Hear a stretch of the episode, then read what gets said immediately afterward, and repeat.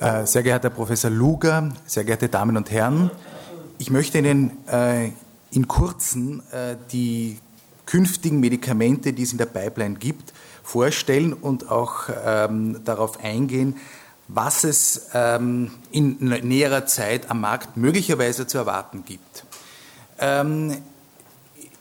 Meine Vorredner, insbesondere der Herr Professor Ludwig, ist schon ausführlich eingegangen. Es gibt eine Reihe von Arzneistoffgruppen, die zur Behandlung des Diabetes mellitus angewendet werden können. Äh, diese Gruppen können eigentlich relativ ähm, problemlos, jetzt nicht komplett, aber problemlos miteinander kombiniert werden. Äh, die, das ist auch sehr schön in den neuen Leitlinien der, der österreichischen Diabetesgesellschaft wiedergespiegelt. Und äh, darauf wollte ich nur kurz eingehen, als Art Benchmark. Äh, gute Medikamente, wenn man sie so nennen darf, senken das HB1C zwischen 1 und 2 und ähm, sozusagen zwar wirksame, aber nicht hochwirksame zwischen 0,5 und 1 Prozentpunkt. Das trifft vor allem also die geringere auf die Thiazol, äh, also die PPA-Gamma-Agonisten oder Thiazoldione, zu und auch auf die Alpha-Glucosidase-Inhibitoren. Das sind jede Medikamente, die die ähm, Aufspaltung der Stärke aus dem Magen-Darm-Trakt inhibieren und dadurch zu einer geringeren Glukoseresorption führen. Als erstes ein bisschen zum Warmlaufen möchte ich auf das Metformin eingehen, über das wir schon viel gehört haben. Und auch da gibt es eine Neuerung, die wir erwarten dürfen in näherer Zeit, nämlich das Extended Release Metformin. Also ein neuer, eine neue galenische Verarbeitung für einen sehr, sehr lang bekannten, fast 50 Jahre lang bekannten Arzneistoff. Und das ER bedeutet Extended Release und das ist eine Studie aus Diabetes Care. Und man sieht hier, wenn man nur einmal pro Tag Metformin Extended Release nimmt, so kommt es doch zu einer äh, stärkeren Absenkung der nüchternen Glucose, ungefähr um 60 Milligramm pro Deziliter und einer äh, Reduktion des HB1Cs von über einem Prozentpunkt. Also hier gehört es doch schon zu den stärker wirksamen Arzneistoffen. Diese Studie wurde auch noch äh, kürzlich bestätigt und man sieht hier also in etwa Extended Release einmal täglich 2000 Milligramm, also eine Verbesserung der Compliance minus ein Prozentpunkt äh, im er Erfolg bei Diabetikern. Äh, nun kommen wir zu einem Kapitel, das uns eigentlich schon relativ lang bewegt hat und ähm, äh, wo, es eine ganz spezielle Neuerung gibt, auf die ich genau noch eingehen möchte. Dieses, dieser Naturstoff, ein Kalkon, heißt Fluorizin und der ist schon viele, viele Zeit bekannt und wurde äh, vor ungefähr 30 Jahren äh, in Tierversuchen verwendet. Und zwar dieses Fluorizin schafft es, den Glukosetransport in Darm und Niere zu hemmen. Äh, dieses, das hat den Effekt, dass ähm, in der Niere die Glucose nicht mehr rückresorbiert wird, also eine, eine erhöhte, also eine Hyperglykämie automatisch mit einer ausgeprägten Glucosurie ähm, verknüpft ist. Und äh, aus diesem Grunde äh, hat man es geschafft, ähm, Mäuse, die man damit behandelt hat, ähm, und die einen, einen äh, künstlichen Diabetes ähm, äh, bekommen haben durch Behandlung, wieder Normoglykäm zu machen. Die Substanz ist deswegen ziemlich berühmt, weil der Luciano Rossetti damals zum ersten Mal gezeigt hat, wenn diese Mäuse jetzt obwohl sie Diabetiker sind, einen normalen äh, Glukosestoffwechsel haben, weil sie ja äh, die äh, Glucose im Hahn ausscheiden, so steigt auch wieder die Insulinempfindlichkeit der Mäuse. Und so ist diese Substanz eigentlich bekannt geworden. Äh, die neuere Forschung, äh, das ist eben in den letzten zehn Jahren äh, passiert, hat die, diese Natriumglucose-Transporter, die beim äh, Fluorizin äh, unspezifisch in allen Organen äh, äh, betroffen sind, nun analysiert und hat gezeigt, es gibt einen, nämlich den Transporter 2, der nur in der Niere äh, oder sehr spezifisch in der Niere vorkommt und hier die Glucose-Rückresorption hemmt. Äh, das Fluorizin wäre nur, um das klarzustellen, beim Menschen nicht anwendbar, weil äh, es auch die Glucose, den Glukoseeinstrom im Darm hemmt und dann hätten die Patienten das Problem, dass sie eigentlich im Darm keine Glucose mehr aufnehmen. Und das äh, würde ich mal sagen, ist, ist, wäre eine sehr, sehr schwerwiegende Nebenwirkung dieses Präparats. Ähm, hier nun, nun äh, an der Tubuluszelle der Mechanismus. Hier ist der Sodium Glucose Transporter 2, also Natrium Glucose Transporter 2, äh, der Natrium und Glucose aus dem Tubulus, also aus dem Primärhahn, zurück in die Zelle resorbiert und hier wird es dann mit einer mit über GLUT2, Sie wissen, der ist Glucose, äh, insulinunabhängig, zurück äh, ins Interstitium gebracht und das Natrium wird wieder mit einer Natrium-Kalium-Pumpe zurückgebracht. Und für diesen äh, spezifischen Glukosetransporter Nummer 2 in der Niere hat man nun äh, neue Substanzen gefunden, die heißen Glyphlozine. Und das erste ist das Dapagliflozin. Äh, es gibt noch das Reno und das Sergliflozin als Substanzen. Charakteristisch, und Sie erinnern sich vielleicht an den roten Ring, der, der beim, ähm, äh, bei, der, bei der Vorläufersubstanz, äh, dem Fluorizin war, die haben alle als Struktur eine Glucose. Also die, sie täuschen sozusagen der Tubuluszelle vor, hier ist Glucose und hemmen gleichzeitig dadurch, dass sie so breit sind, einfach den Transporter, sie sperren ihn. Das ist der Wirkmechanismus dieser. Ähm, diese, äh, von diesen drei Substanzen, die ich Ihnen jetzt aufgezählt habe, DAPA, Remo und Serglyphlozin, äh, ist das DAPA in der, in der äh, weitesten, nämlich in der Studienphase Nummer 3.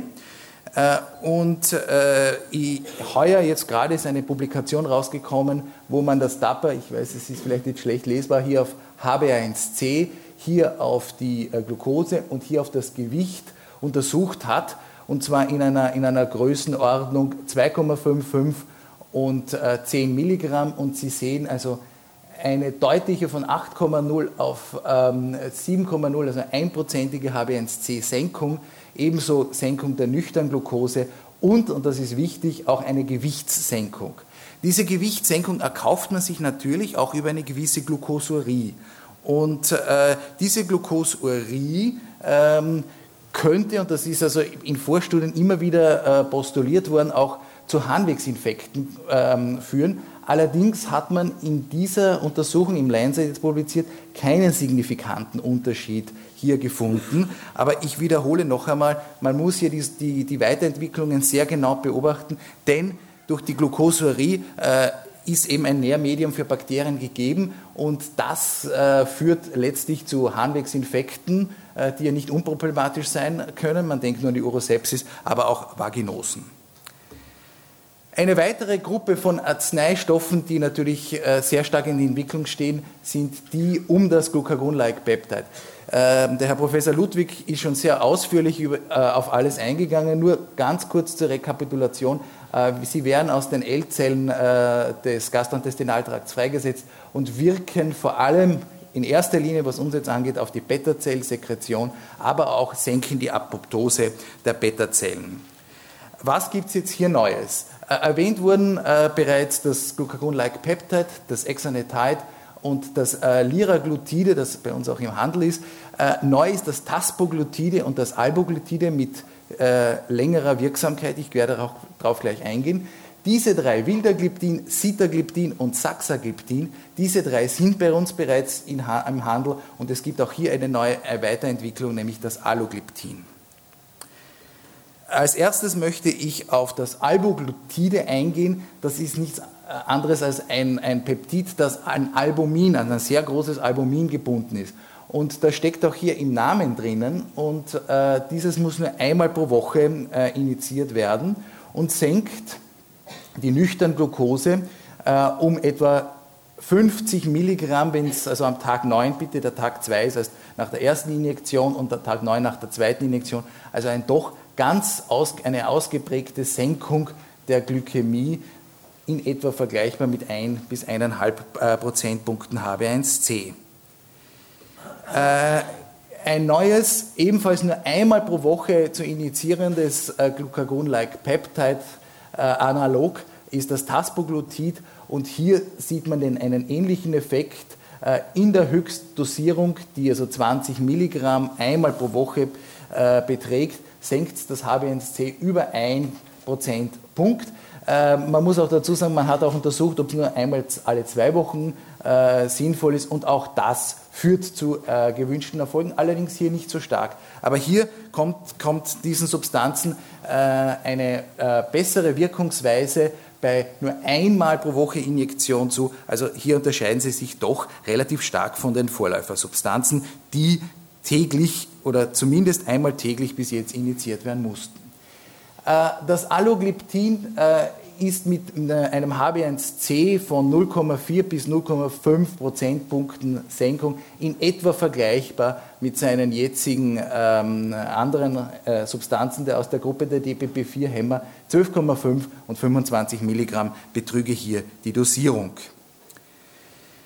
Äh, die Nebenwirkungen äh, auch beim Allogliptin unterscheiden sich äh, wenig von denen der, der, Parallelsubstanzen, ebenfalls vor allem gastrointestinale Symptome, aber auch Diarrhoe, insbesondere zu Anfang der Dosierung, also zur Einleitung der Therapie.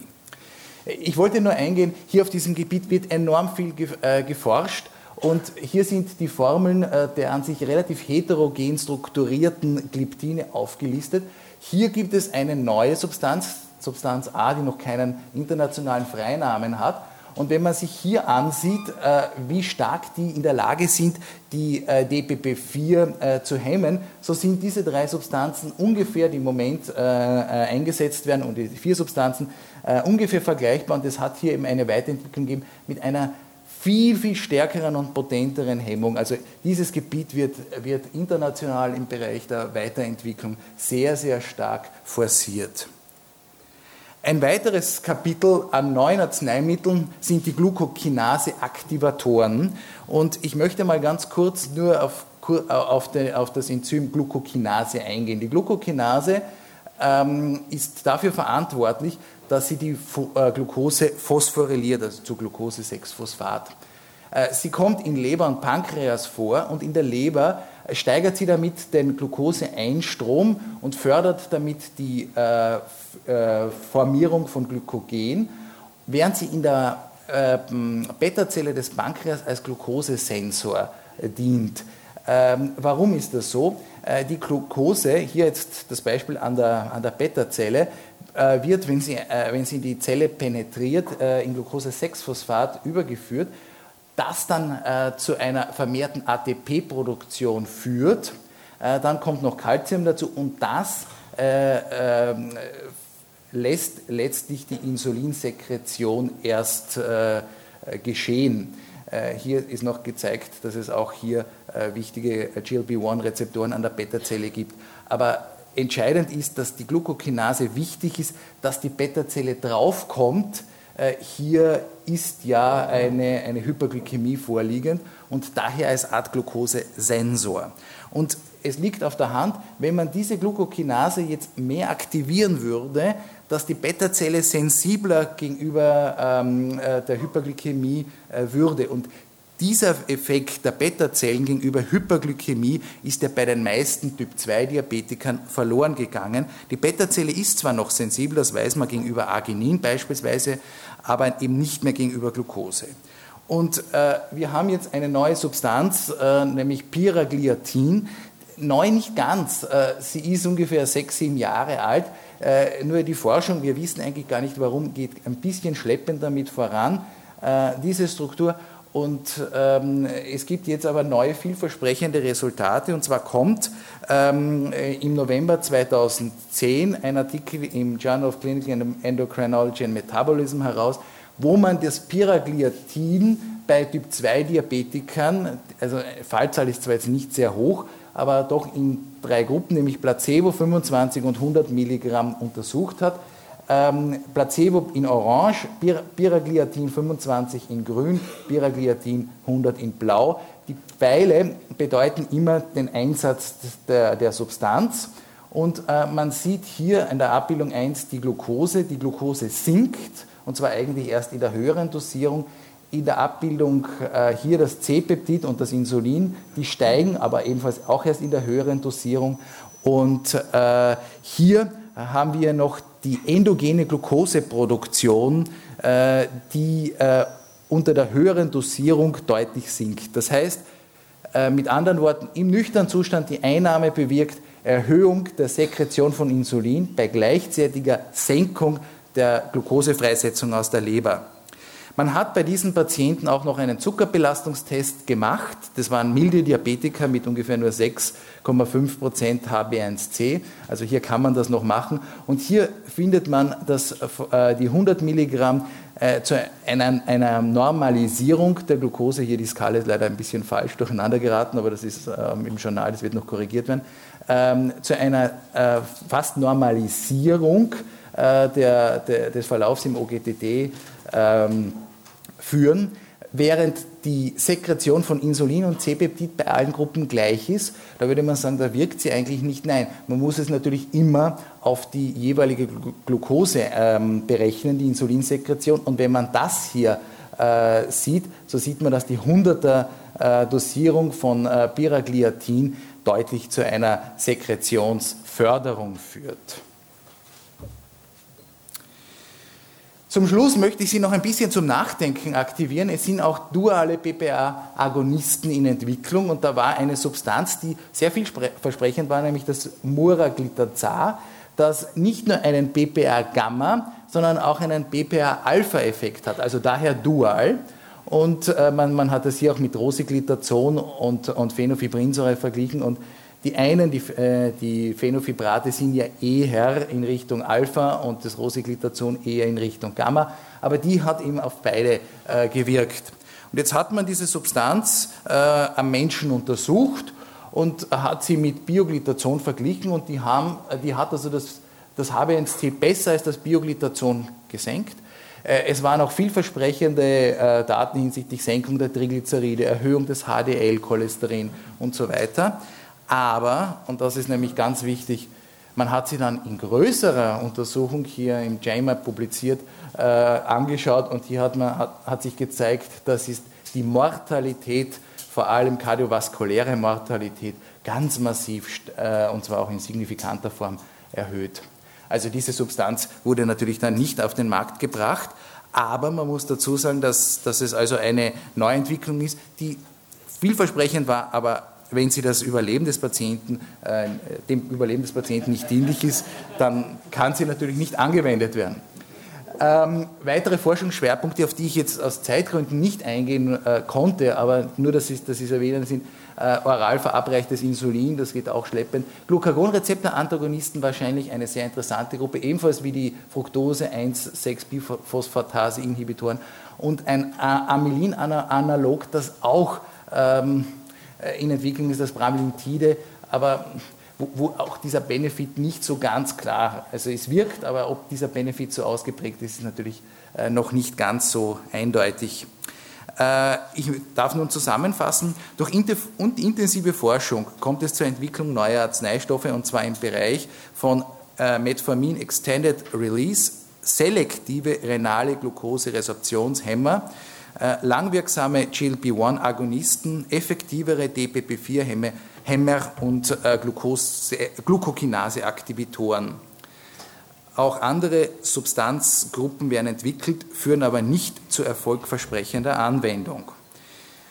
Als Schlussfolgerung ergibt sich, die ständig wachsende Zahl der Patienten mit Diabetes mellitus erfordert eine intensive Behandlung, weshalb gerade in diesem Bereich sehr viel in die Entwicklung von Medikamenten investiert wird. Eine Reihe neuerer Wirkstoffe ist daher in näherer Zeit am Markt zu erwarten. Dennoch ist auch die klinische Forschung gefordert, die Langzeitwirkungen dieser Medikamente zu beobachten und bei diesen Patienten unerwünschte Effekte oder schwerwiegende Ereignisse frühzeitig zu erkennen. Und damit danke ich für die Aufmerksamkeit.